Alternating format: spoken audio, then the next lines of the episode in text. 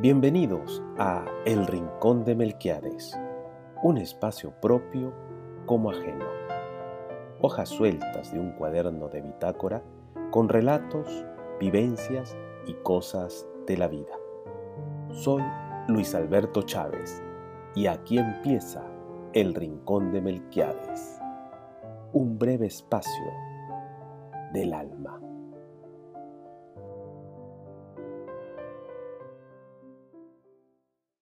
Vacaciones escolares.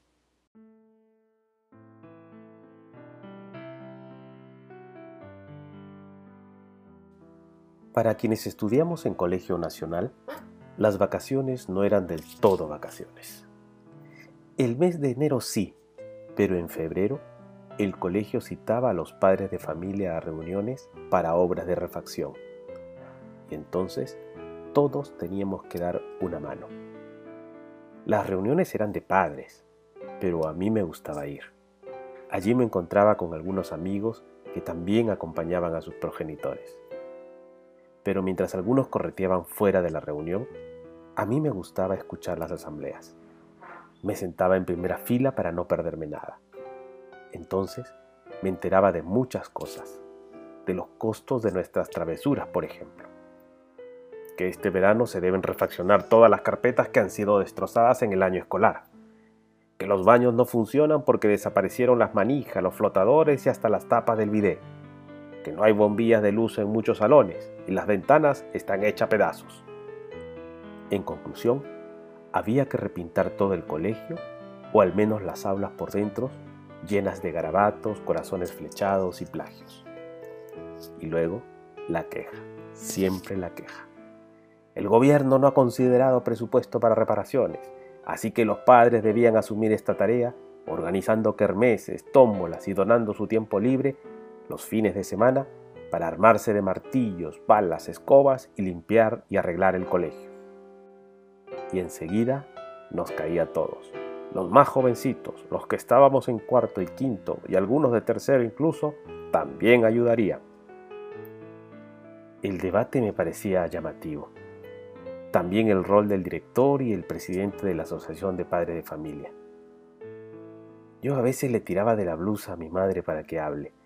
Le pedía que dijera algunas cosas, que también se consideraran los implementos para música, para la biblioteca, escarpines para los desfiles. Pero ella era muy tímida. Cuando las discusiones calentaban, los profesores intervenían hablando de la conducta de los hijos, o sea, nosotros.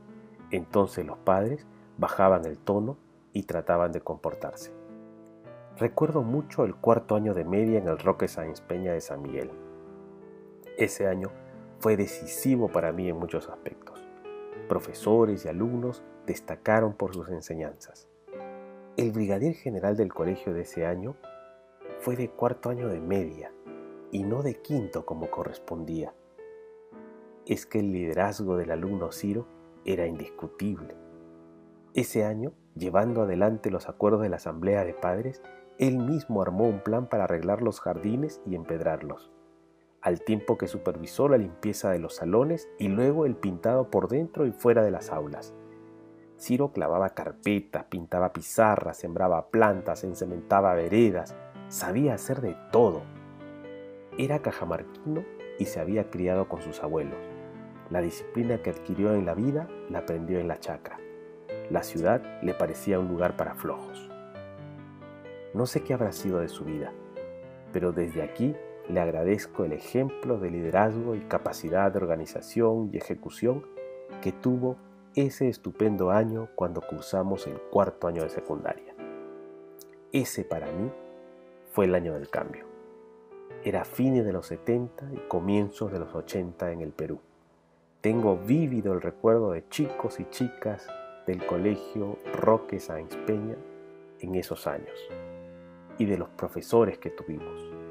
Cada uno en su estilo impartió y compartió con nosotros su propia sabiduría.